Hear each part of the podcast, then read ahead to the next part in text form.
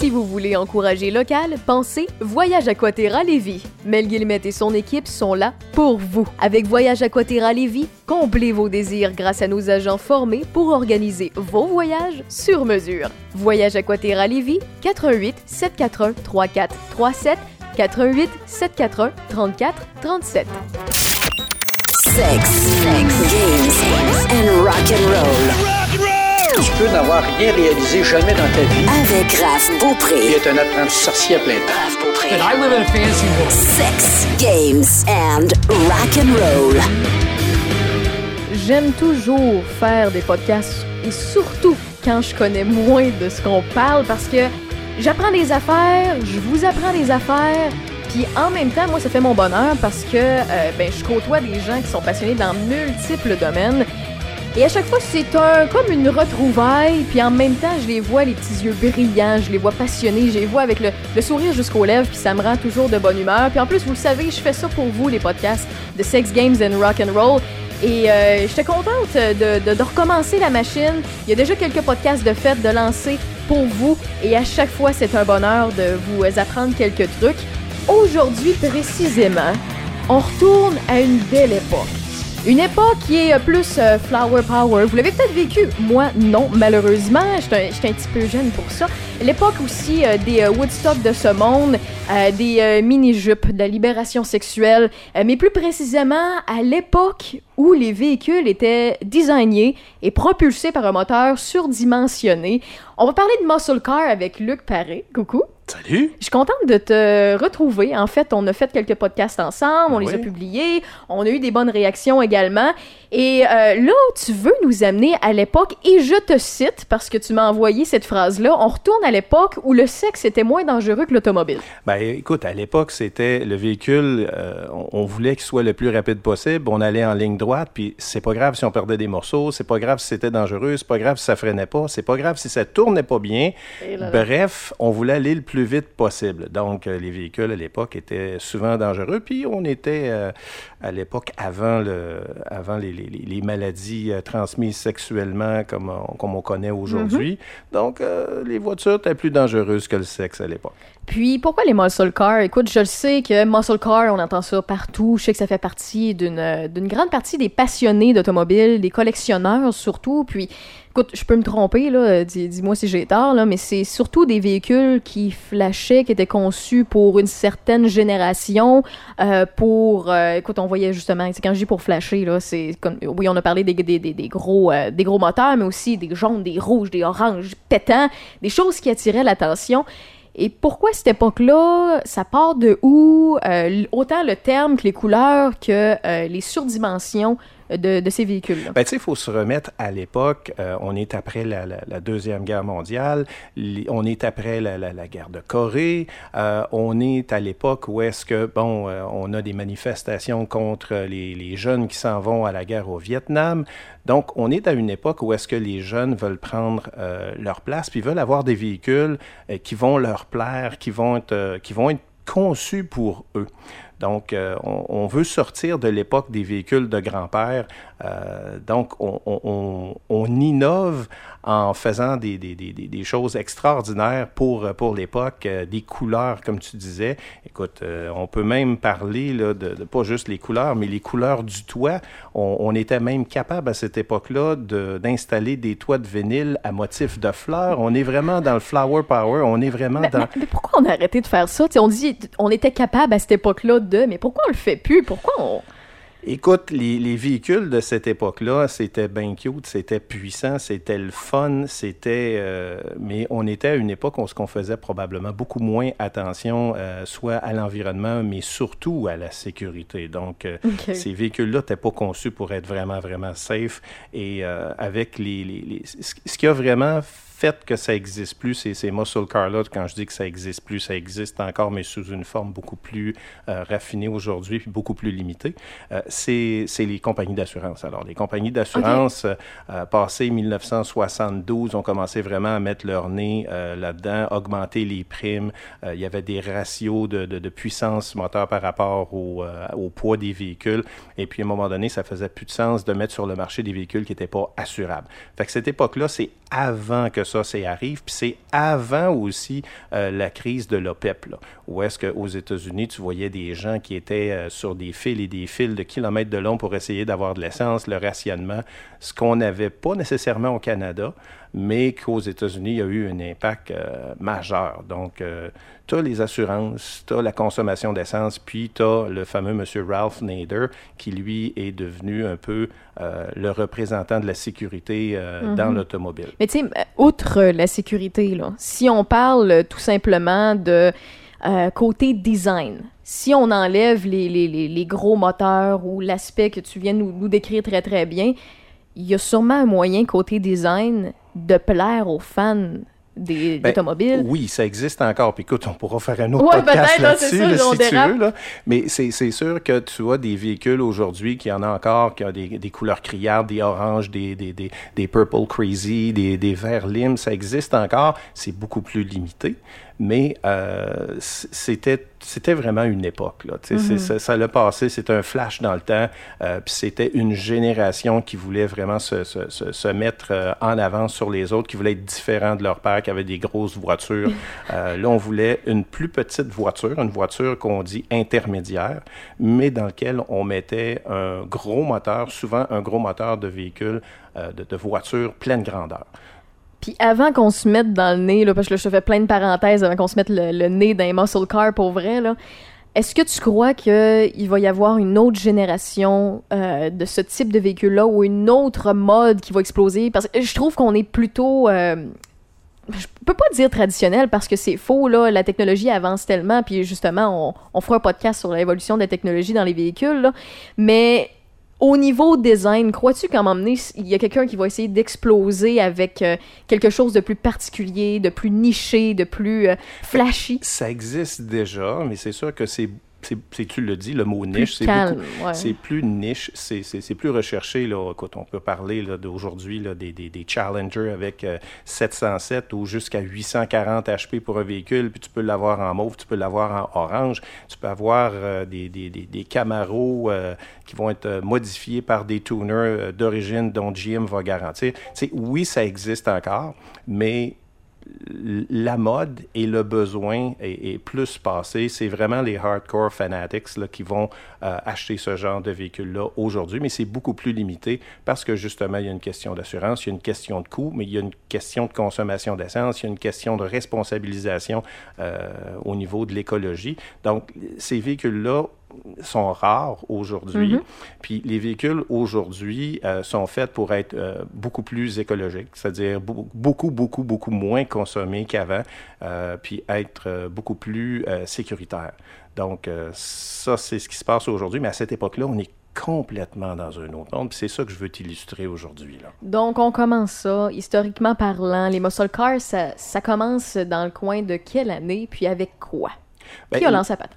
Les vrais muscle cars, comme on les connaît aujourd'hui, on peut dire que l'ancêtre principal, c'est la GTO de 64. là. Euh, la GTO, c'est un véhicule qui s'est vendu là, à plus de 500 000 exemplaires. Ça, c'était vraiment le, le premier qui a fait sa marque. Il y en a eu d'autres avant, mais qui n'ont pas nécessairement fait autant de marques. Puis, si on récapitule un petit peu, comme je te disais tout à l'heure, euh, on part de, véhicules fin des années 50, milieu des années 50, où est-ce que c'est euh, des véhicules qui avaient parfois de gros V8, mais c'était pas des véhicules de performance, c'était plus des véhicules de luxe avec des gros moteurs dedans. On peut nommer la fameuse Chrysler 300, qui est un superbe véhicule euh, qui vaut aujourd'hui une fortune quand on a une en bon état, mais c'est pas considéré un muscle car. tu vois sûrement ma question. C'est quoi une fortune? Pour ce Ben, véhicule-là. Des véhicules qui sont dans les six chiffres pas mal tout le temps. Ok, ok, ok. fait que quand tu as, un- si tu veux essayer de trouver un Chrysler 300 qui est un ancêtre, là, si tu veux, de, de- de Mhm. la génération des muscle cars, qui est en super état, qui est vraiment remonté, que tout est d'origine, les couleurs sont d'origine, tu as tous les papiers qui vont avec, ben, en bas de 100 000 là, euh, dans un qui est vraiment parfait. C'est parce que euh, t'as as eu un peu le gars, là. Ouais, c'est C'est ça. Le gars, ça. il connaît peut-être pas son affaire. Ou Ou- ben, tu te fais avoir euh, avec ce qui se cache en Ou ce que tu te fais avoir parce que c'est un clone. Ça, on pourra parler d'autres choses. Ouais, ça, c'est. Dans les Tu muscle cars. Ouais, dans les muscle cars, on en parlait un petit peu plus loin, là, des clones. Ok, parfait. On va y revenir. Parfait. Bon. Excellent. Ben, écoute, quand on parlait tout à l'heure du, euh, du GTO 64, là, c'était vraiment le premier. Puis, Quand je dis que c'est euh, le premier, il faut savoir qu'à l'époque, les manufacturiers étaient, s'étaient tous entendus pour ne plus fabriquer de véhicules euh, qui vont avoir des moteurs euh, trop gros. Euh, on parlait des véhicules qui devaient avoir moins de 330 pouces cubes. Euh, C'était la, la norme, par exemple, chez, chez GM, où est-ce qu'on ne voulait pas produire d'intermédiaires avec des moteurs plus gros que ça parce que ça devenait des véhicules trop puissants, puis c'était dangereux, puis ça passait pas le bon message, puis c'était pas ce qui avait été entendu avec tous les, euh, les grands autres fabricants d'automobiles. Mais il, a- il est arrivé, euh, il est arrivé ce qui arriva, c'est-à-dire que euh, la GTO est arrivée, elle était produite. Euh, oui, il y avait un moteur de base dans la GTO qui était puissant, mais qui était en bas de 330 pouces cubes, mais on a eu le fameux 389 pouces cubes avec un carburateur 4 quarts ou 3 fois 2 quarts. Donc là, je te parle chinois. Oui, ben pour moi, oui, mais il y a plein de passionnés qui, qui écoutent le podcast C'est ceux qui savent de quoi je parle. c'est C'est ça. ça, exactement. Mais c'est- vraiment le premier qui a, qui a lancé le- la, la balle. Mais en même temps, tu as eu un autre mouvement. Puis c'est ce qu'on appelle les pony cars. Les OK. pony cars, c'est arrivé pas mal en même temps. C'est pony vient de, de, de, de la Mustang. Les Mustang. comme moi, je suis une petite personne, parce que j'ai 5 et 3. Il y a des petits humains, ben il y a des... Ok, c'est bon. c'est un peu ça. Fait que la petite Mustang, qui est un pony car, Ouais. a eu un impact incroyable sur le marché de l'automobile. Il s'est vendu des Mustangs comme c'est incroyable à partir de 1964 et demi. Donc, parfois, il y a des gens qui vont considérer comme la Mustang, euh, la Camaro, la Challenger, le Barracuda, comme des muscle cars. Oui, ce sont, ils font partie de la grande, grande famille des muscle cars, mais ça, je ne veux pas traiter de ça. C'est vraiment, pour moi, des pony cars. OK. Mais, mais on s'entend que l'apparition, en tout cas, je, je, je te dis, là, je, je dis ça, mais je, dis rien parce que je connais pas ça. Là. Pour ce qui est des Mustangs, le, le nom, euh, le, le- le visuel, le design de l'époque, c'était. euh, Est-ce que ça bouleversait un peu le, le- tout ce qui est euh, muscle, car, tout ce qui est industrie automobile? Est-ce que ça a été un boom dans l'industrie? C'était un boom incroyable. Puis en plus, c'est que la Mustang est bâtie sur un, sur un, un véhicule qui est beaucoup plus humble et bâti sur une, une base de, de, de Falcon. J'ai pas de photo de Falcon à te montrer, là, mais c'est vraiment un petit après. véhicule Oui. de base. OK? Et euh, ils ont pris ce véhicule-là, ils l'ont endimanché pour euh, faire un véhicule qui est attrayant, qui est cute, qui va répondre justement à cette jeunesse-là qui avait besoin d'un véhicule différent de, de, leurs parents. Puis, ce qui est plus paradoxal, c'est que le mot Mustang, aujourd'hui, on pense à au cheval, tandis que quand Ouais. ils ont lancé la Mustang, c'était pas pantoute en lien avec un cheval ou un animal. C'était vraiment en lien euh, avec les, les- les avions euh, de, la, de la Deuxième Guerre mondiale qui ont, qui ont vraiment fait un travail extraordinaire qui s'appelait le, le- le Mustang P-51, dont entre autres. là. Et euh, ça, ces avions-là ont vraiment libéré, libéré l'Allemagne. Il y en a eu, ils, ont, ils ont détruit à peu près 6000 avions allemands, ces, ces Mustangs-là. Donc, ça résonnait euh, dans, le, dans la mémoire de- des, gens de, de- l'époque. Et puis Ford a été brillant et a utilisé le mot, le nom Mustang. Et à ce moment-là, ben écoute, le, le nom a, tout de suite euh, été euh, vraiment intéressant pour, pour le marché. Et le véhicule l'était aussi. Le prix était bon, les performances étaient bonnes, du moins plus tard, mais au début, c'était un petit peu plus timide. Donc, ça, c'est une portion, je te dirais, là, des muscle cars qu'on appelle les pony cars. Puis, euh, c'est deux choses qui sont arrivées simultanément, je te dirais. Là. OK, OK. On s'entend que c'est l'époque du chrome aussi, hein? Oh oui, euh, du- C'est l'époque du flash. Oh oui, comme il y on avait du dit, chrome mais- à cette époque-là. Beaucoup moins qu'à la fin des années 50. Ouais. Beaucoup, beaucoup moins. Mais euh, on est encore avec des, des, des pare-chocs en chrome. On est encore avec des petits pare-chocs. On est avec des pare-chocs euh, qui, euh, à l'intérieur de 5000 à l'heure, vont briser le devant du véhicule. Euh, oui, on est vraiment à une autre. euh, Puis par, une autre par- écoute, je te fais plein de petites parenthèses là parce que tu sais, je vois les images puis écoute, je le cache jamais là quand je parle de, de, de véhicules, je connais rien là. Moi les véhicules c'est point A au point B. Le, le- le seul pourquoi j'ai une émotion devant un véhicule, c'est parce que c'est dans Back to the Future puis c'est une DeLorean, tu comprends? Fait que Écoute, peut-être que tu sais pas ça, mais? John Z. DeLorean, Ouais, ouais, ouais. c'est le père de la GTO. Ah oui. Ouais. John Z. DeLorean, C'est le père de. Oui, il travaillait pour GM. OK. Et c'est lui qui a eu l'idée de fabriquer un véhicule euh, intermédiaire avec un plus gros moteur, plus de puissance. Fait Ah que, euh, ouais. ouais, Mais ouais. tout ça pour dire que j'ouvre plein de parenthèses de filles qui s'y connaissent vraiment pas. Là, je t'ai parlé de Chrome puis je t'ai parlé de Flashy. Les fameux pneus là qu'on voyait. Écoute, je, je suis désolée, là, y a plein- je pose la question puis je me trouve vas, mais je te niaiseuse, là. suis, là. Je me trouve niaiseuse juste à poser la question. Les pneus là, qui avaient le contour blanc ou quoi que ce soit, ou qui avaient des lignes blanches, est-ce que c'était juste pour flasher ou c'était juste parce que ça fitait avec ces modèles-là? C'était une sorte de pneu particulier? C'est- juste une mode? oui, c'était une mode. Ok. Tu as eu les flancs blancs, tu as eu les flancs Ouais. rouges. Alors, Oui, les flancs rouges, ça, c'était vraiment une ligne rouge. Donc, c'était plus l'époque euh, pré-muscle car, muscle car. tu as eu les, les dorés. Alors, euh, les Gold Line, eu, parce que là, c'était un pneu un petit peu plus haut de gamme dans le Gold Line. Tu avais les Blue Streak. Ça, c'était vraiment des pneus. Je euh, n'ai pas en- vu ceux-là. non, c'est ça. Ben, c'était un petit peu plus rare parce que là, c'est des véhicules dont les pneus, c'était vraiment des véhicules avec des pneus de course, des pneus de compétition. Euh, puis, tu avais aussi des pneus qui étaient avec un mélange de tout ça. Tu en avais avec euh, deux lignes blanches, euh, une petite ligne blanche, une grosse ligne blanche. euh, C'est comme, les, motos, euh, les motocyclistes qui, qui font faire des tatous sur leur moto. Eux autres, c'était comment ils customaient leurs pneus euh, parce que les fabricants faisaient. C'était les fabricants qui le faisaient, mais oui, c'est un peu moyen de rendre phénomène. leur automobile encore plus sexy. Exactement. Ok, C'était en plein ça. bon. Oui, parce qu'on pourrait parler du marketing, parce que le marketing Ouais. à l'époque était extrêmement important. là. Ben, merci d'avoir répondu à ma question niaiseuse. Je vais en avoir plein d'autres pendant ce podcast. question niaiseuse. Donc, on était, là, on était rendu, on a, on a continué avec les, euh, les fameux poneys que tu nous as parlé. Oui. On est allé dans les Mustangs. Puis là, par la suite, on débouche sur quoi? Ben, on débouche sur euh, la GTO qui euh, a été vraiment là, un succès incroyable. Et là, les autres euh, divisions de la GM ont sorti des véhicules tout de suite après. Là, on parle de, de- de la, de la Oldsmobile 442. Donc, je ne sais pas si tu sais qu'est-ce que non, 442 veut du dire. tout, du tout. C'est Bon, beaucoup ben, de noms. Carburateur à 4, 4 quarts, 4 Ok, vitesses et puis deux pots d'échappement, deux Ah, exhausts. ben, merci. Merci pour le 442. visuel parce que. Voilà. Tu as eu le, le- le- le Skylark euh, GS, puis tu as eu la Chevelle. Donc, euh, Chevelle SS aussi. Donc, ces véhicules-là, c'était en fait la même base, euh, mais endimanchés de façon euh, différente. La Chevelle que tu vois là ici, la, la- la jaune avec le toit noir, Mm-hmm. c'est une, euh, pour les, les maniaques, c'est une Z16. ok? Il s'en est fabriqué 201 seulement. Et celle-là, qui est jaune avec le toit noir, je l'ai vue dans un musée de muscle car aux États-Unis. Est-ce qu'on sait le nombre des 201 qui restent?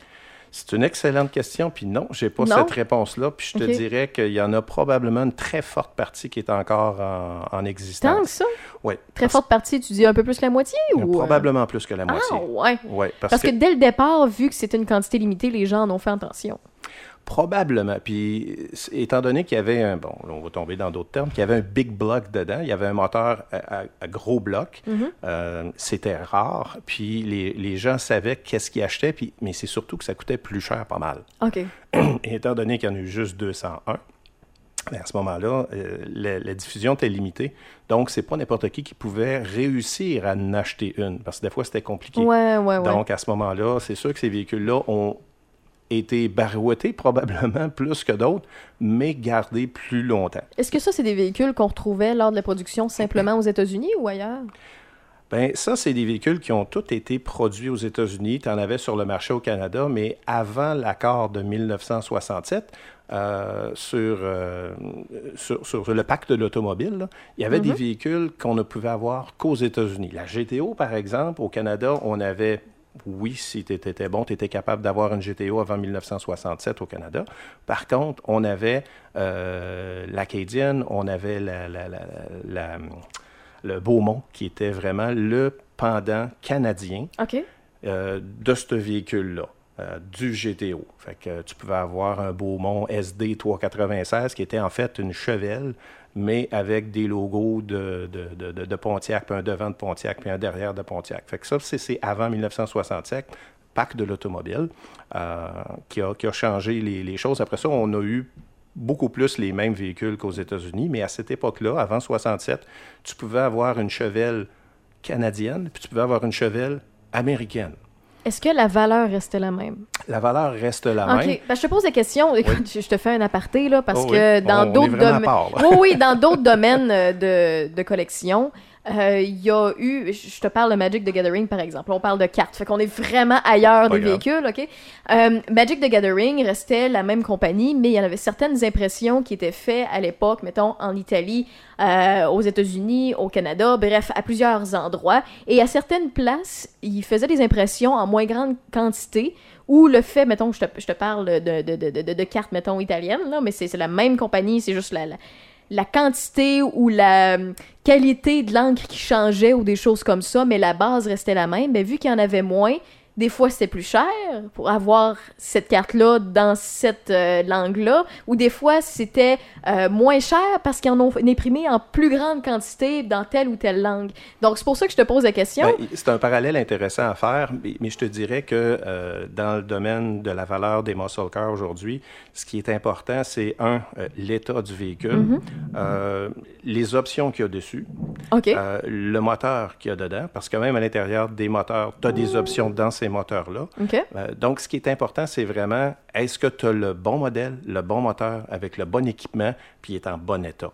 Donc, une Chevelle SS 396 euh, canadienne ou une Chevelle SS 396 américaine, puis là, il y en a qui n'aimeront pas ce que je vais dire, là, mais c'est à peu près la même valeur. Ok, Oui, l'américaine va être un petit peu plus chère parce que c'est Ah, plus standard. ok, bon. Mais euh, la Chevelle SS canadienne, qui est quasiment pareille, euh, va garder la même valeur. Même tu vas voir des, des- des Canadiens qui vont prendre leur Chevelle canadienne puis qui vont mettre les badges des Américains dessus pour faire en sorte que... bon, Ils se ça- font pas poser de questions, puis Ça passe comme dans le beurre. Exactement. Mais là, on est vraiment rendu dans, Ouais, du piqué. là. dans du très, très, très, très, très pointu. ouais. Effectivement.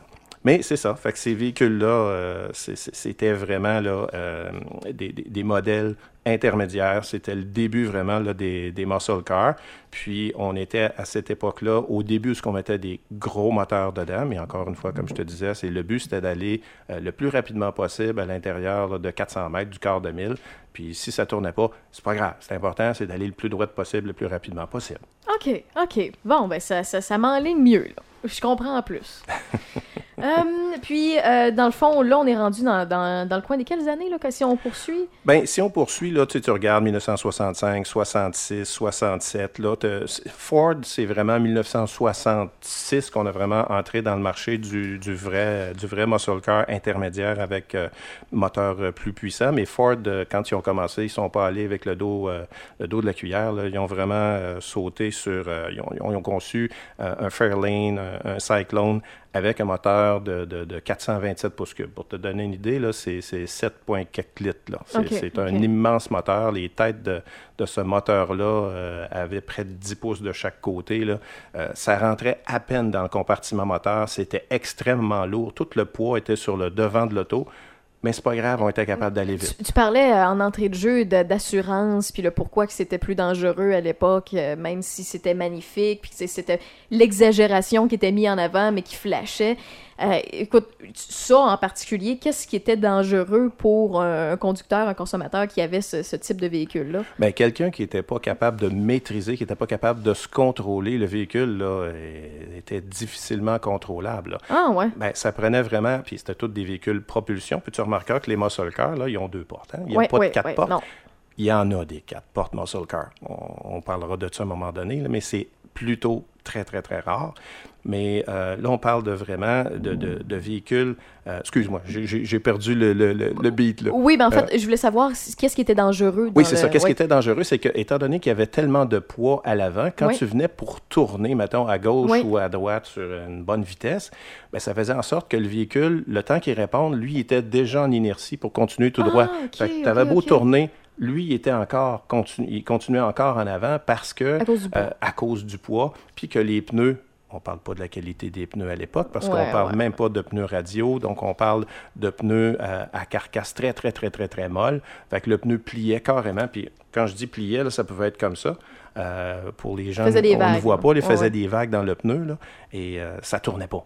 Donc, euh, si tu voulais... tour- Donc, Tu peux pas faire des manœuvres de dernière minute. Il fallait que tu calcules ton c'est-. Oui, c'est ça, exactement. Donc, un jeune ou euh, quelqu'un qui n'était pas habitué d'avoir un véhicule aussi puissant que ça, qui n'était pas capable de le doser, euh, pouvait facilement l'échapper. comme on le dit, c'était la nouvelle génération qui voulait être différent de leurs parents, donc c'était majoritairement des jeunes qui avaient ça. Souvent, souvent, souvent, souvent, souvent, c'était des jeunes.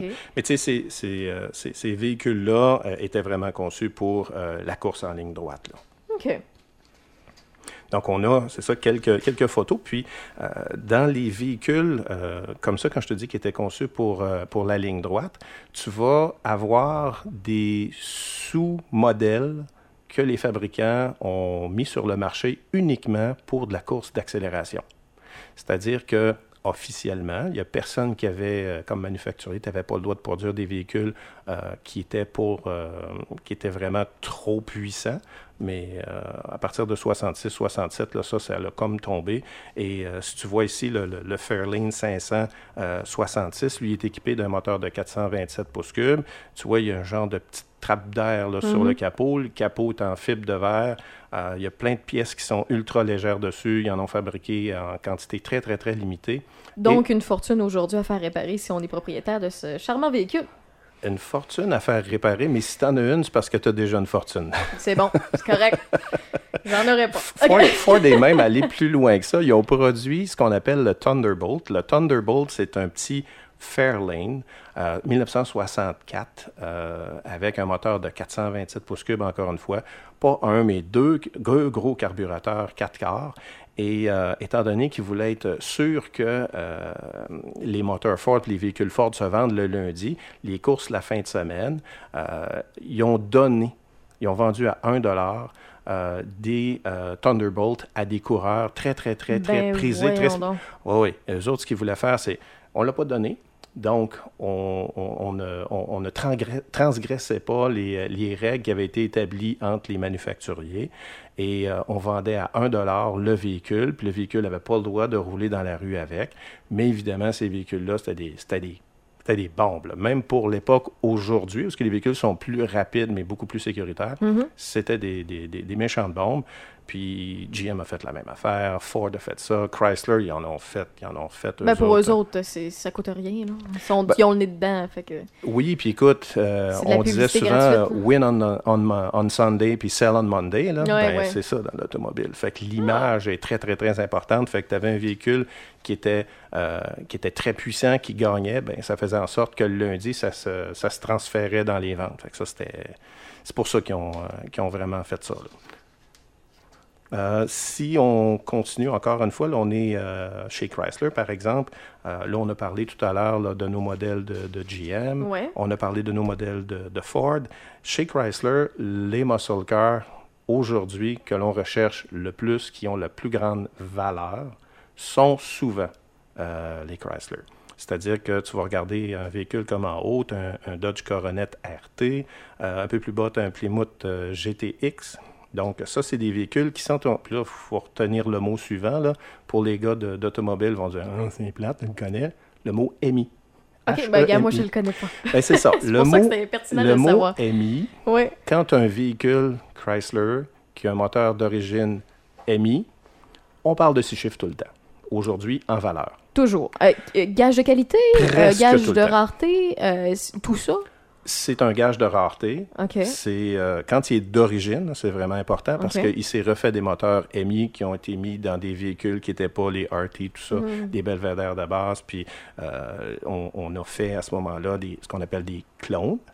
Fait que les clones aujourd'hui se revendent. Ce qui est le fun d'un clone, c'est que tu peux monter un modèle de base comme un modèle euh, muscle car avec le moteur qui était comme celui-là à l'origine, mais tu peux rouler avec. C'est ça fait moins mal au cœur de briser un véhicule qui vaut 50 000 que d'en briser un qui vaut 350 000 Mhm. Bon, on s'entend que la personne qui a 50 000 de budget pour ce véhicule-là, qui n'en a pas 350 000, il a quand même mal au cœur parce que lui, c'est comme un. Il touche un peu à son rêve, mais en même temps, c'est pas totalement. Fait qu'on s'entend Mais que. généralement, les Ouais. gens qui en, en ont un comme ça, un, un clone, mettons, de 50 60 000 c'est parce qu'il y a déjà des deux, ça, trois c'est son originaux char au garage. là. Lui, ça ne dérange pas de le graffiner. Ça le dérange pas.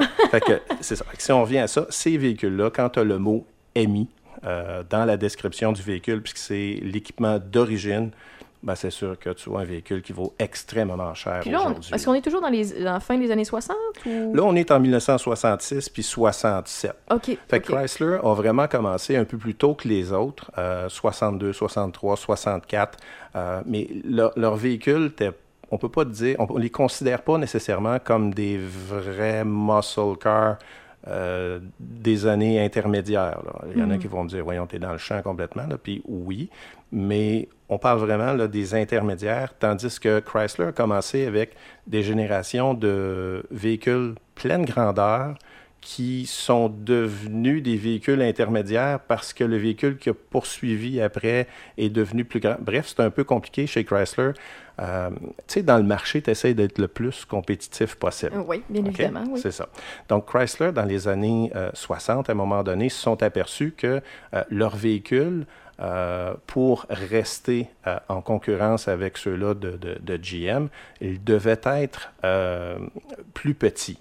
Donc, on s'attendait à ce que GM sorte des véhicules beaucoup plus petits, mais malheureusement, c'est pas arrivé. Mais Chrysler avait déjà planifié de faire des véhicules plus petits. Donc, ils les ont sortis, mais c'était devenu leur véhicule pleine grandeur qui était plus petit. Donc, ça- ça- ça- ils se sont, excuse-moi le terme, là, mais ils se sont gourés solidement. là. Donc, ils ont quand même mis euh, des moteurs des 413, des 426 Wedge, euh, des 383, des 361, des moteurs qui étaient quand même puissants, mais on ne considère pas ces véhicules-là comme faisant partie de la euh, révolution là, de, de- de- de- des muscle cars intermédiaires. Mais oui, ça en est. C'est, c'est comme les pony cars. Bon, ben eux autres, on les met à part aussi. OK, c'est- une parenthèse. C'est comme un peu euh, quand on regarde Pluton, c'est une planète, c'est pas une planète, on est comme pas sûr, puis euh, il y a bien Ton du monde parallèle est pas mal bon. Eh ben merci. Ton Hein? parallèle est pas Des mal fois, bon. je fais de la radio. Je devrais te lancer dans, ouais, c'est ça. dans, la NASA. Ah, ben écoute, incroyable. J'ai d'autres talents, maintenant. Mais bon. Oui, puis c'est ça. Puis écoute, là, on a parlé de GM, on a parlé de Ford, on a parlé de Chrysler. Mais il y a un autre joueur à l'époque. Il y avait American Motors, le parent pauvre de l'automobile. Euh, lui, il n'y avait pas vraiment de véhicule hyper intéressant de ce côté-là pour se battre avec euh, les muscle cars. Paradoxalement, ils ont quand même sorti la Marlin pour... euh, puis la Marlin, là, je pense que j'ai une photo d'une Marlin, c'est ça ici. C'est un véhicule oui, qui est assez étrange, c'est ça. Bon, ben, ce Mais moi, véhicule- j'aime ce qui est étrange, fait que. ben, tu vas l'adorer, Ouais. parce qu'il est vraiment étrange. Ben, parlant d'étrange, écoute, t'as parlé de Playmout tantôt. Moi, la seule Playmout qui me fait vraiment triper, c'est celle-là que tout le monde déteste. C'est celle-là qui est comme en cône, là. Elle qui ressemble d'une carotte, là. Elle est vraiment. Elle a, les, elle a les fesses carrées, mais le, dessus, le devant pointu, là. Je sais pas, excuse, je- j'ai j'ai pas le nom. Moi, j'ai- je connais pas ces véhicules. Tu parles-tu de la Prowler? Oui, je parle de la Prowler. Ouais, ça c'est... Ben, tout le monde trouve ça laid, ou presque. Moi, c'est la seule que je trouve belle parce qu'elle est particulière. Ouais, ben la Prowler, c'est un, un hot rod des temps modernes, là. Ouais, ouais, c'est ça. Exactement. Tu Mais non, c'est très hein? beau, ça. Moi, ok, j'aime ok, ça. c'est bon, Oh, ok, oui. parfait. Oh, oui, puis vois-tu, ça, dans ça, il y a les mêmes couleurs Ouais. qui étaient à l'époque des muscle cars. Fait que t'as, t'as un Plum Crazy, euh, Ouais. t'as un In Violet, t'as du jaune, t'as Ben justement, j'ai toujours détesté les véhicules violets, mais le- l'espèce de mauve foncé qu'ils ont mis sur la Prowler, là, la, la- Plymouth Prowler, je la trouve sublime. Ben, Je écoute, trouve qu'elle fait euh, dans ces années-là, ça fit. Tu sais, quand je te disais tantôt là, que quand tu as le, le bon véhicule, dans le bon état, Ouais. le bon équipement, bon, ben, dans le mot équipement, il y a les couleurs. Ah ouais! Ouais. Ça fait, partie de l'équipement La couleur va faire une différence sur la valeur du véhicule. parce qu'il y en a qui ont sûrement été faites en moins grande quantité. C'est en plein Ouais, ça. Tu vas prendre un Charger 70, par exemple, Ouais. qui va être euh, blanc avec le même équipement, puis tu vas voir un Charger 70 qui va être moulin rouge, là, Mm-hmm. euh, ou euh, Pink Panther, là, comme on dit. Euh, lui, il va valoir beaucoup plus à cause de la couleur. Puis il est très rare, donc Ah. la couleur fait la différence. Ben, je suis contente de savoir Il y ça. a comme un peu de racisme à l'intérieur. ouais, c'est ça, c'est le racisme des véhicules. Ouais, C'est c'est ça. ça. Donc, juste pour terminer avec, euh, avec American Motors, ils n'ont pas été en reste quand même. Ils ont sorti euh, la, Ram- la Rambler Hearst. Donc, ils se sont associés à la compagnie Hearst qui fabriquait, entre autres, des, euh, des bras de vitesse, mais qui ont aussi plusieurs autres pièces là, de, pour augmenter les performances du véhicule. Donc, ils sont allés rejoindre euh, Hearst, puis ils ont vraiment euh, réussi à faire des véhicules qui était euh, très visible sur le marché. Tu, regardes ça, là, c'est le bleu, blanc, rouge américain, euh, avec un plus gros moteur, puis ça pesait rien. Mais encore une fois, c'est un véhicule que fallait que tu regardes où ce que tu allais. Là. OK. Puis c'est la même chose, ils ont sorti le, Rebel, fait qu'ils ont fait l'American Motors euh, Rebel dans The Machine, fait que ça, encore une fois, euh, tu as des bleus, blancs, rouges. Tu as même eu des éditions euh, où est-ce qu'ils ont fait des, véhicules uniquement d'accélération. Puis, puis on va pas parler de Pony mais on va en parler un petit peu. L'AMX, qui est un peu le pendant d'une Mustang, mais là, il y avait juste deux sièges. Mais ils ont fait aussi avec Hearst une AMX de course euh, en 1968. Puis écoute, ce véhicule-là, c'est- c'est- c'était c'est un monstre. C'est un icône de, de- des véhicules d'accélération de production. Mais de oh, tu sais, tu parles d'accélération, là, mais sais surtout, c'est des courses en ligne droite. Là. Quand tu me dis que ça tourne mal, c'est parce que. C'est des courses en ligne droite, Ouais, c'est c'est du drag. c'est C'est c'est- c'est des courses d'accélération, Ok. là, comme ici à Pont-Rouge. Oui, là, si tu oui, veux, oui. Bon, C'est ça. Fait que ça, c'est- c'est- c'était vraiment ça à l'époque. Puis tu sais, euh, des, des, des gars de Muscle Car, tu as juste à leur nommer des noms de code, là, puis euh, ils vont frissonner. Là, euh, chez, chez GM, tu vas dire, je veux dire un L71, un L68, un L88, un ZL1, un LT1, un LS6. Là, Euh, On parle pas d'algèbre ici. là. pas pantoute, Ok, on parle bon. juste de code de moteur. Fait que quand tu es un maniaque, maniaque, maniaque, Tu là, vas connaître ces codes-là euh, probablement par cœur. Puis quand tu es un maniaque de, de- de- pas juste de Chrysler, mais Chrysler principalement sont très fans de leur code euh, d'option, vraiment. Euh, tu vas connaître euh, le code du moteur, par exemple, d'un d'un MI. Bon, Mhm. ben, quand tu vas regarder la petite carte de plastique en ouvrant le capot, tu vas voir la carte, puis le, le première affaire que tu vas voir sur la carte en bas à gauche, c'est écrit E74, c'est un MI. Donc, euh, les gars de Chrysler connaissent le carte, connaissent le, le- le- numéro d'option euh, par cœur. Ben, Euh, je peux comprendre ça parce qu'écoute, euh, quand... ben, bienvenue en passant à, à ben en retard dans mon euh, nouveau studio à la maison. T'as vu en rentrant chez nous, j'ai une couple de vinyles. quelques. Quelques. Puis sur les vinyles, c'est la même chose. Telle ou telle édition qui a été faite à tel endroit avec tel code dessus, ça veut dire que ça a été imprimé de telle façon ou à telle quantité. Donc, ça, ça a un gage de qualité par rapport au code qui est inscrit dessus. Ou de rareté. ou de rareté. Mais surtout de. Ben, c'est un peu la même affaire que tu m'expliques au niveau du code plein des, ça. euh, des, des moteurs, c'est que c'est gage soit de qualité, de rareté ou bien, euh, c'est ça, de, de valeur comme tu l'as. Effectivement. Tu, sais, tu vas lire la petite carte chez Chrysler, tu vas dire, OK, lui, c'est un. Il devrait être euh, ME Orange. Il devrait avoir euh, quatre vitesses manuelles. Il devrait avoir un différentiel barré euh, de, de- de tel type. Il devrait avoir un toit de vinyle. Il devrait être équipé d'un intérieur de telle couleur. Euh, il devrait avoir tel, tel, tel équipement. Il devrait avoir un toit de vinyle fini crocodile. Non, non, je sais, je sais, Fini crocodile, tu avais ça. Mm. Tu avais, le, les mod top aussi. Donc, tu as des codes pour ça. Les mod top, c'est le toit de vinyle avec euh, motif de fleurs, soit bleu, soit jaune. Euh, dans, dans- dans certains véhicules Est-ce que ça vient avec les dés en minou qui étaient légales dans le temps? Parce que maintenant c'est illégal puis on a des contraventions de 171 ça, ça venait pas Ah, avec, les, dés en minou, non. mais Mais, ça venait souvent, tout dépendant du modèle que tu avais, Ouais. avec euh, les, euh, les, les- les- les tapis en vinyle, avec aussi le, le- Ah, les- ouais. les fleurs dessus, puis les appuis-têtes avec le fleur dessus, puis le dos aussi. Ouais, ça, c'est c'était une autre époque complètement, là. Euh, excuse, tu me parles de détails puis de muscle car, j'ai une question bien random, tu vas me dire où je chercher ça. En fait, la réponse est dans ma tête. Euh, parenthèse Tarantino. Le Pussy Wagon, c'est un muscle car? Écoute, là, tu... euh, Je tu- te perds? Non, pas en tout, pas en tout, pas en tout. J'allume pas c'est quoi. Ok, parfait. Ben, si jamais il y a un auditeur qui a la réponse, parce que moi, je m'y connais pas en véhicule, là, euh, vous pouvez m'écrire sur ma page Facebook de Sex Games and Rock'n'Roll.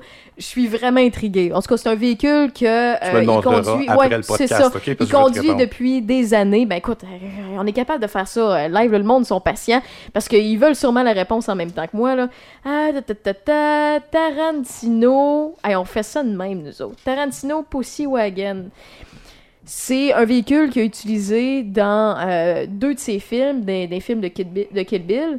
Puis, en fait, non, écoute, juste en le voyant, j'ai ma réponse. C'est pas pas en tout un muscle car. C'est euh, c'est un 4x4, là. Fait que ça n'a pas rapport avec ce que je dis, mais j'ai aucune idée c'est quoi comme véhicule. Euh, non, ça, c'est un Chevrolet Silverado. oh, C'est un ben, hey. Seigneur, je suis dans le champ. Mais il conduit depuis des années en passant. Ça, C'est un juste que. véhicule qui a été produit, ce modèle-là, Ouais. de 1987, si je ne me trompe pas, aller jusqu'en 93. C'est drôle parce que le souvenir que j'ai du film, c'est juste en le voyant, comme je t'ai dit, j'ai bien fait de le googler, là, mais ju- juste dans le film, le fait. Ouais, t'as bien fait. Oui, oui. Les, les, les, les, euh, la manière dont il filme, c'est rare qu'on voit que c'est un. À part, je pense que c'est dans le deuxième qu'on voit que c'est. euh, pas tout un muscle car parce que vu la couleur jaune, je m'étais dit peut-être, j'ai comme flashé euh, Ça 1 aurait pu. plus 1 égale 2, mais pas tout. Raph, Ouais. t'es dans Puis, le champ.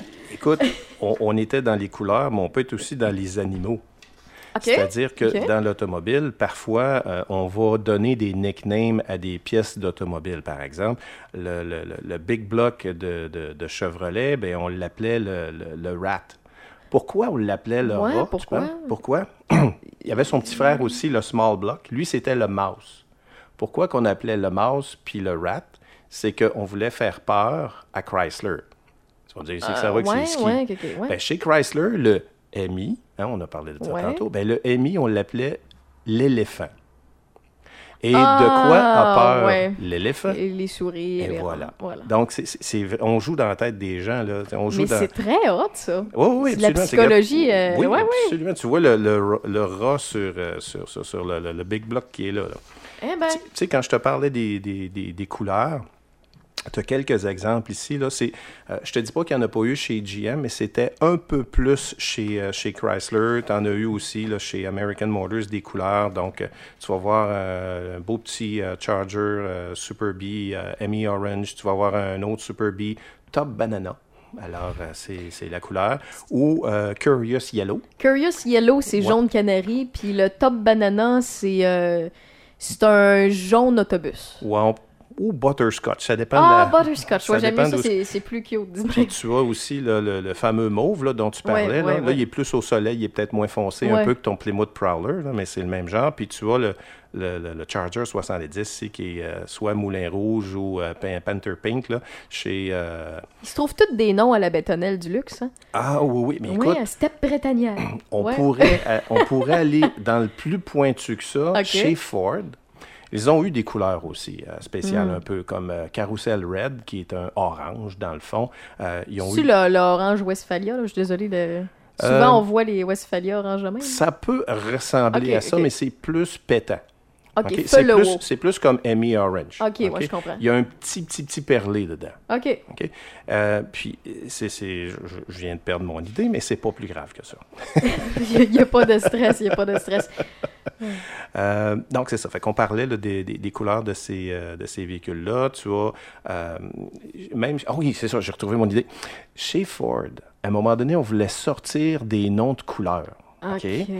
Mais les hauts dirigeants ont décidé qu'on ne sortait pas les noms de couleurs. On sortait les couleurs, mais on ne sortait pas les noms de couleurs. Parce qu'on avait des couleurs, par exemple, comme euh, rouge sang, Ouais. et on avait toutes sortes de noms étranges. Je ne peux pas te faire la liste, là, mais toutes les couleurs étranges avaient des noms étranges, puis ça passe pas bien dans une conversation. Ok, il y avait peur de justement Ouais. perdre. Ok.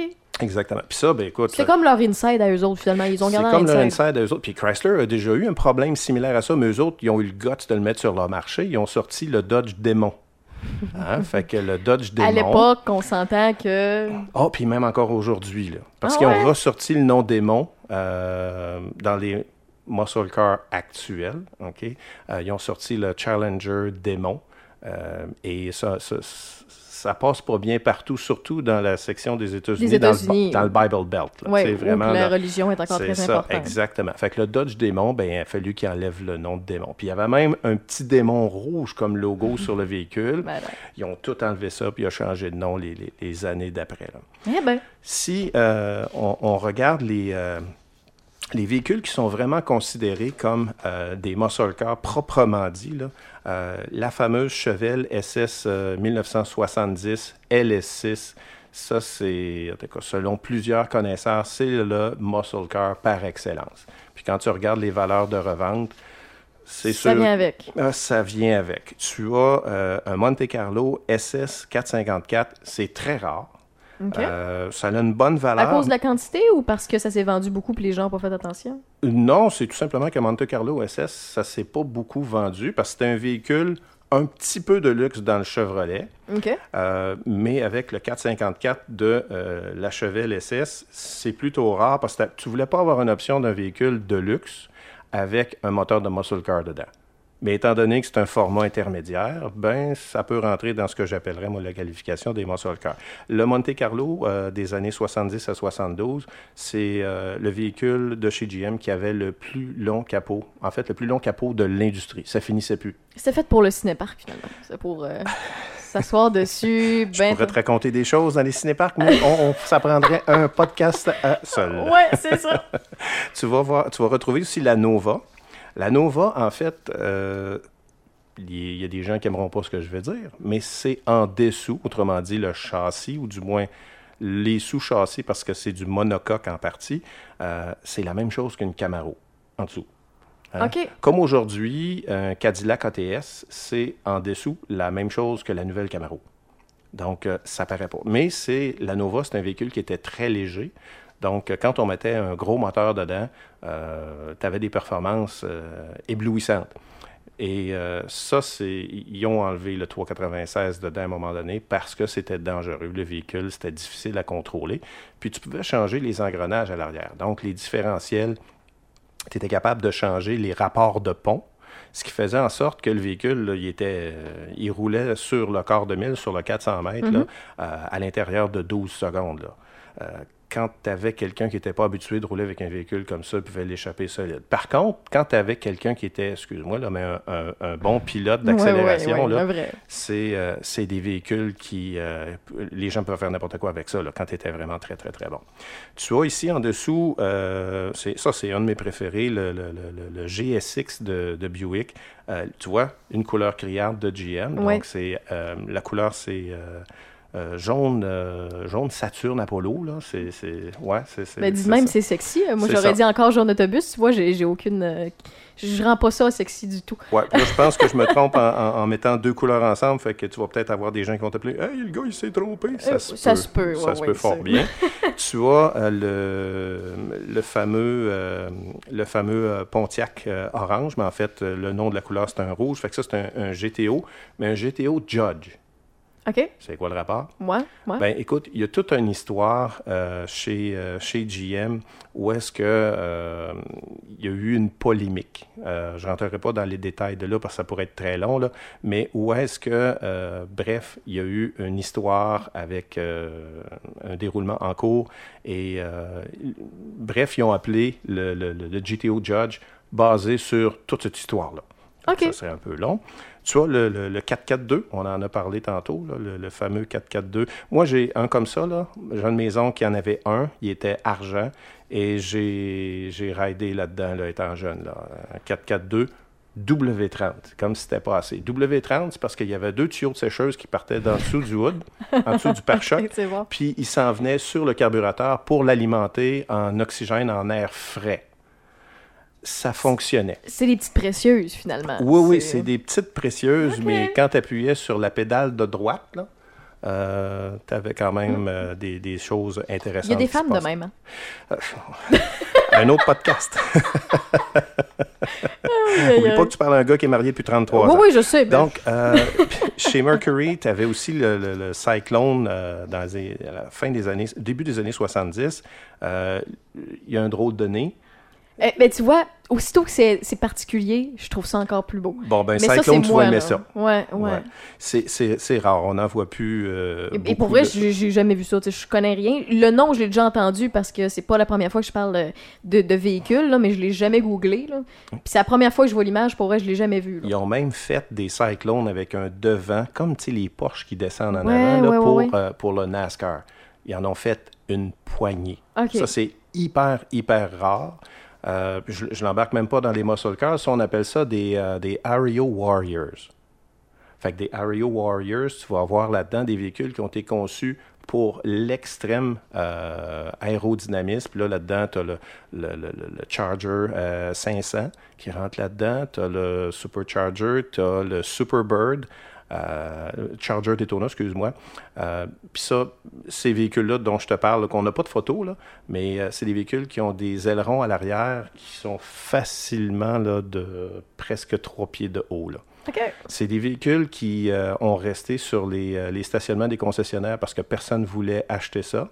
Puis ce qui est arrivé... Pourquoi? À cause du visuel? À cause du visuel et à cause du prix, parce que ça coûtait Ah, très ok. cher, mais Chrysler n'avait pas le choix d'en produire selon une certaine quantité pour pouvoir homologuer puis d'avoir ce véhicule-là qui va courir sur NASCAR, puis qui pouvait dire c'est un modèle de production. Ah, ok. C'est ça. Et souvent, les concessionnaires se sont ramassés avec des véhicules comme ça. Ils ont changé le devant pour en remettre vraiment des véhicules comme un véhicule de base. Puis j'imagine que ça fait baisser la valeur parce que c'était pas d'origine? Euh, ça l'a fait. En fait, les concessionnaires voulaient vraiment s'en débarrasser dans ces années-là. Ah Puis ouais. Et aujourd'hui, aujourd'hui, c'est le contraire. si tu as un Charger Daytona, si tu as un, un Charger 500, euh, si tu as un Superbird, euh, écoute, euh, t'as un beau... You're the one. Ouais, you're the one. T'as un beau... un, un véhicule avec une extrême belle valeur, surtout s'il est en bonne shape et qui est tout d'origine.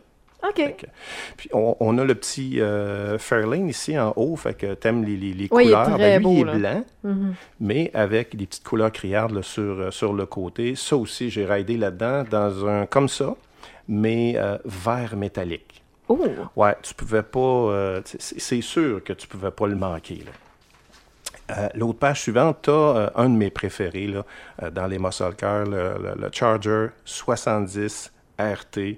Euh, lui était équipé d'un toit ouvrant, ce qui était très, très, très, très rare à l'époque. Donc, toit de vinyle qui est obligatoire avec le toit ouvrant à l'époque pour ce modèle-là. Donc, un comme ça aujourd'hui, tu, tu tournes dans les six chiffres comme il faut, là, facilement. là.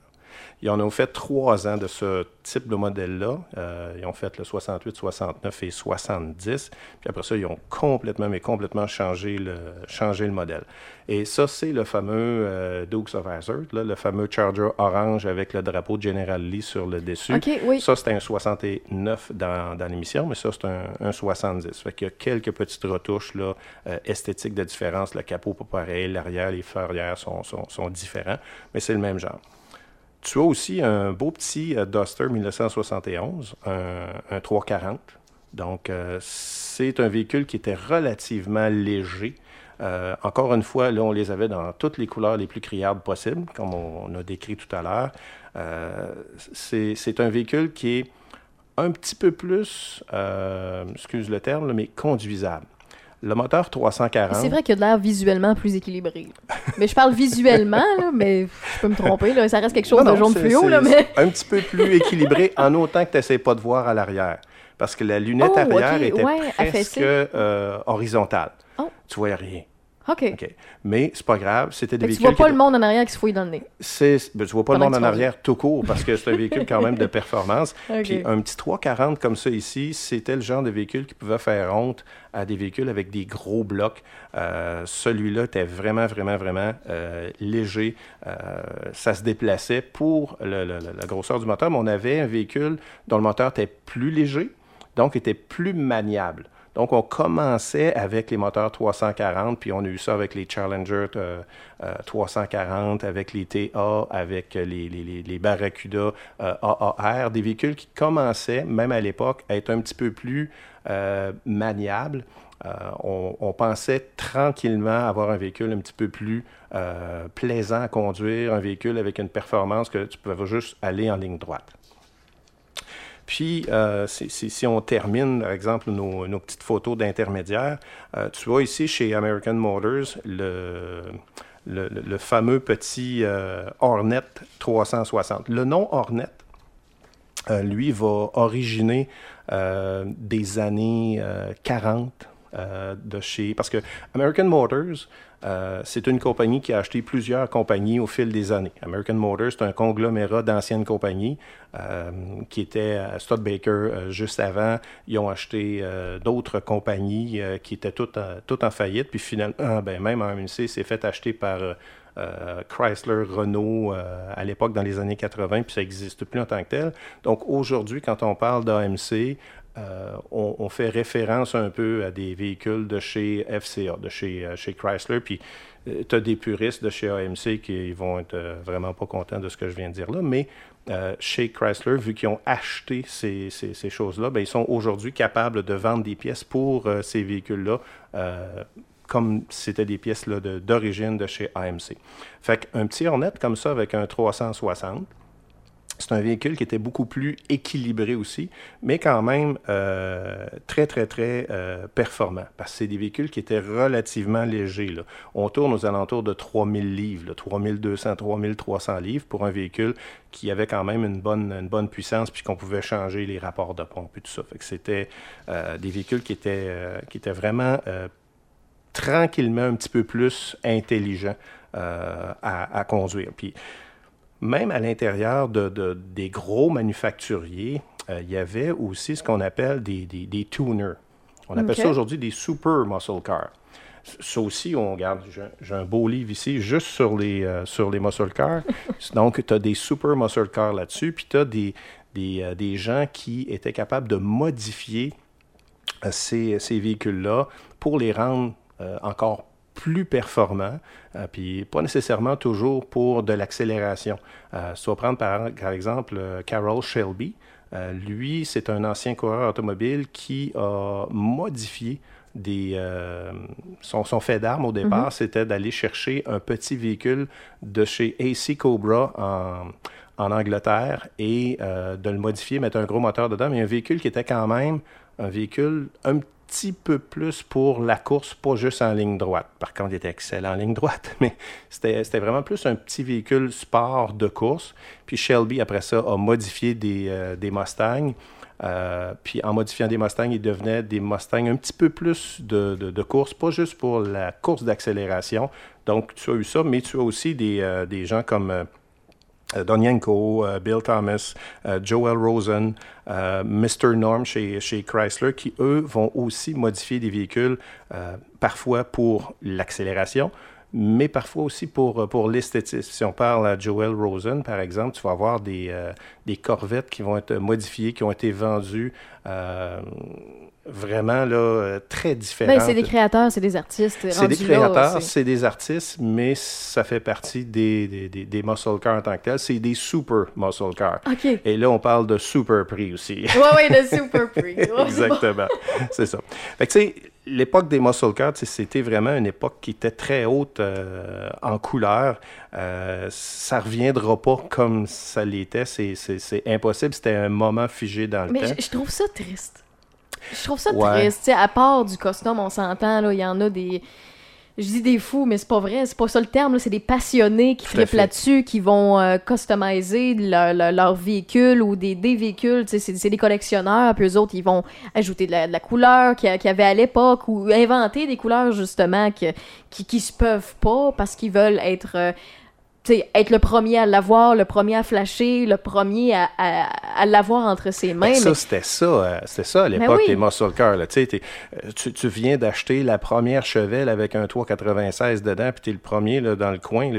À l'époque, là, euh, moi j'étais petit bonhomme, là, mais dans les années 60, là, c'était courant, c'était commun que euh, les jeunes arrivaient avec leur véhicule, puis sur le coin des rues, on clenche, puis on fait, on fait spinner tire. là. Mais ça, c'était courant. là. C'était ça l'époque. Moi, je viens de Limoilou. Là, fait que je peux te dire, je là, ça impressionnait beaucoup. les policiers. Les policiers ne couraient pas après, ils faisaient comme Oh, wow, lui, il y a quelque Ouais, chose. mais à cette époque-là, les policiers, c'était pas comme aujourd'hui. Non, là. non, pas. Un, il y en avait moins, Oui. puis deux, c'était pas autant la sécurité. Par contre, des accidents, il y en avait beaucoup. Moi, Ouais, j'étais petit ouais. bonhomme, puis des accidents dans... C'était fréquent. Où est-ce que j'habitais à Limoilou, là, euh, c'était fréquent, puis c'était pas, euh, c'était pas juste, on, on fait juste s'accrocher, là. Euh, tu sais, les gens, des fois, faisaient pas leur stop, ils respectaient pas les lumières, on parle pas des limites de vitesse, et euh, souvent, entre les deux jambes des gens, c'était Ouais, euh, une euh, petite, une, deux, trois, quatre, cinq bières qui avaient La pris DA et la 50, ouais, c'est ça. La, la DA, ouais. Là, on recule pas mal. Ouais. Mais tu sais, c'est- une autre époque, puis il y avait beaucoup d'accidents, euh, puis les gens n'étaient pas sais, les véhicules n'étaient pas équipés d'arceaux pour, euh, pour les protéger. Euh, donc, tu avais des blessés graves. là. Moi, j'ai vu ça très, très, très souvent. Puis tu vois de moins en moins ça aujourd'hui. Puis heureusement, mais comme tu dis, c'est un peu triste là, euh, de voir qu'on n'a pas... Mais c'est de la créativité qui s'est éteinte. Je comprends que c'est une question de sécurité et tout, mais il y a sûrement un, un entre-deux. Mais je peux pas croire que ça revient, que ça, reviendra jamais. Ben, je pense pas que ça revienne sous la même forme. Puis, tu sais, ça existe encore aujourd'hui. là. Tu vas avoir les, les, les fameux euh, Challenger Hellcat, les Charger Hellcat. Mais tu sais, c'est quand même des véhicules qui sont nichés beaucoup. Euh, tu parles des véhicules de 70, 80, 90 000 dollars et, et plus. Puis ça, c'est quand tu es capable d'en avoir un, puis le concessionnaire, s'il est capable d'en avoir un, puis il est capable de le vendre 20 000 au-dessus du prix suggéré du fabricant, il va le faire. Puis il a tout le loisir de le faire. Il a le droit de le faire. Tu sais, c'est l'offre et la demande. Ouais. Tu vas avoir des, euh, des Camaro ZL1 euh, qui sont euh, des véhicules de, de plus de 650 forces. Et Puis c'est des véhicules qui tiennent la route. C'est des véhicules de course carrément. Euh, puis tu peux pas mettre ça entre les mains de tout le monde, mais en même temps, tu peux mettre ça entre les mains de tout le monde parce qu'il y a tellement d'équipements électroniques aujourd'hui. Euh, le contrôle euh, de, de- de- du dérapage. L'assistance, euh, L'assistance. Écoute, euh, tu, tu peux passer pour...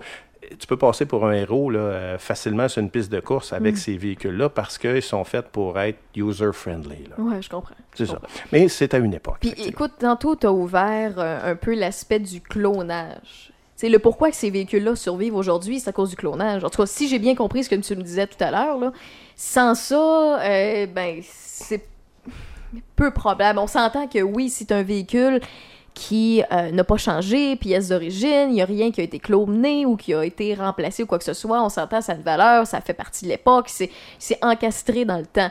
Mais quand tu parlais de clonage tout à l'heure, c'est- quoi que ça, ça peut euh, changer quoi sur un véhicule? Est-ce que c'est vraiment tout de A à Z? Est-ce que c'est juste au niveau du moteur? Est-ce que c'est au niveau... Tu vas prendre une. On va y aller avec un exemple classique là. ouais. Tu vas prendre une, une chevelle. OK? Une chevelle de base, deux portes, avec un moteur six cylindres dedans, euh, avec un capot qui n'a pas de bosse sur le dessus, qui ne démontre pas que c'est une SS, avec tous les badges intérieurs que c'est écrit Malibu 3, euh, euh, Chevelle 300.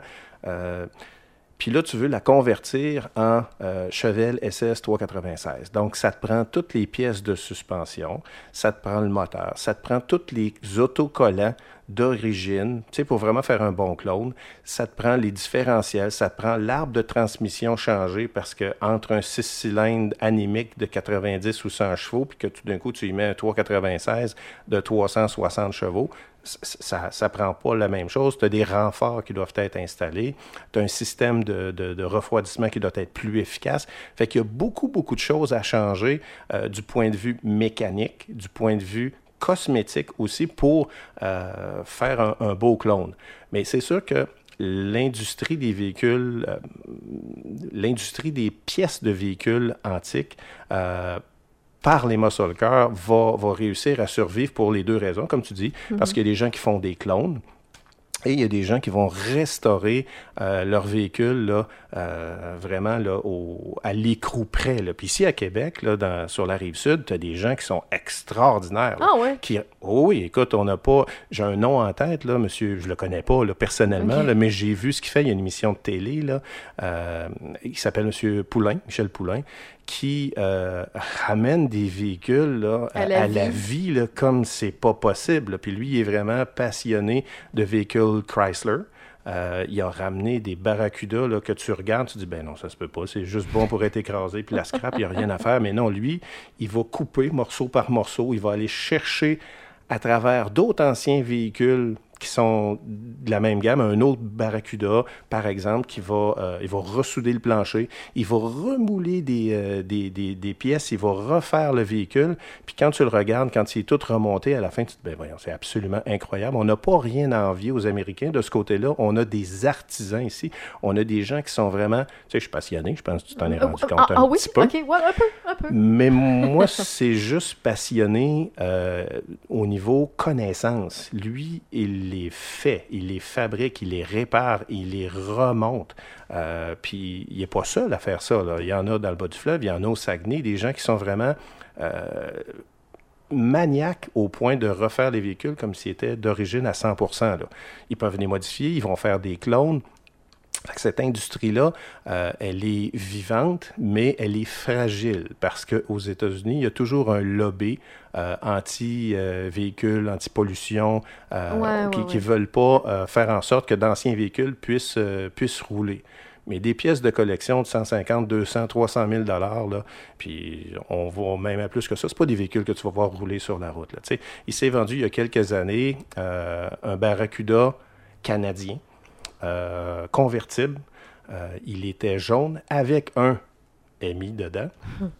2,6 millions US. Ouh là Fait que, tu sais, c'est. Ouais, mais c'est ça. Mais ils en ont fabriqué 14 aussi. Hein? Fait Ah, que, ah, ah, puis au Canada, il y en a eu trois. Fait que, tu sais, quand tu es rendu qui s'en est fait trois dans le monde, puis que c'est le Barracuda 1970 et probablement le Pony Car ou le Muscle Car, tout dépendant comment tu appelles ça, qui est le plus recherché.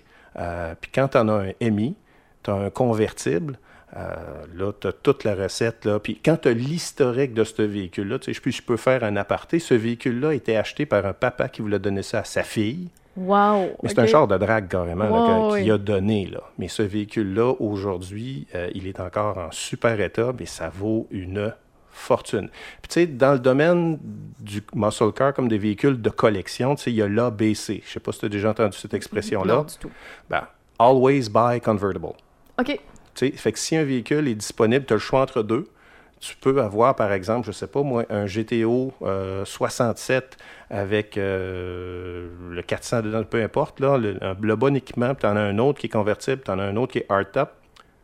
Puis c'est à peu près dans les mêmes prix que tu peux mettre. Achète le convertible, il va prendre plus de valeur. Fait que Ah, ouais. always buy convertible.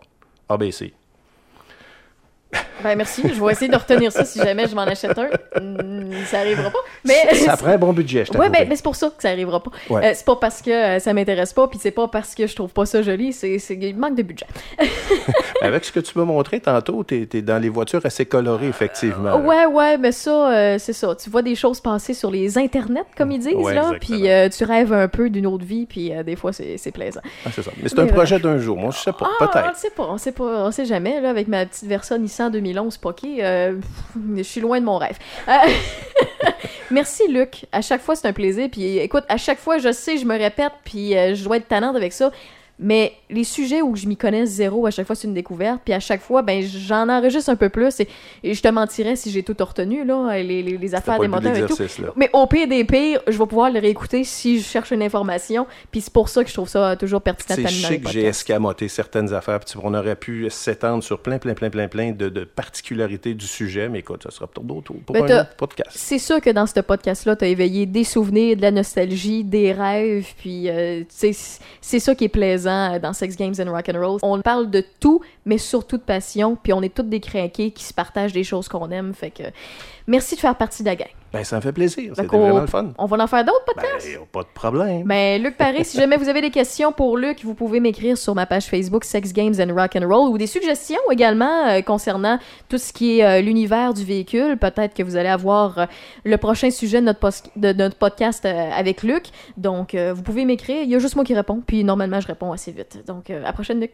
Bye bye. Bye bye à tout le monde. Si vous voulez encourager local, pensez Voyage Aquaterra Lévis. Mel Guillemette et son équipe sont là pour vous. Avec Voyage Aquaterra Lévis, comblez vos désirs grâce à nos agents formés pour organiser vos voyages sur mesure. Voyage Aquaterra Lévis, 88 741 3437 88 741 34 37.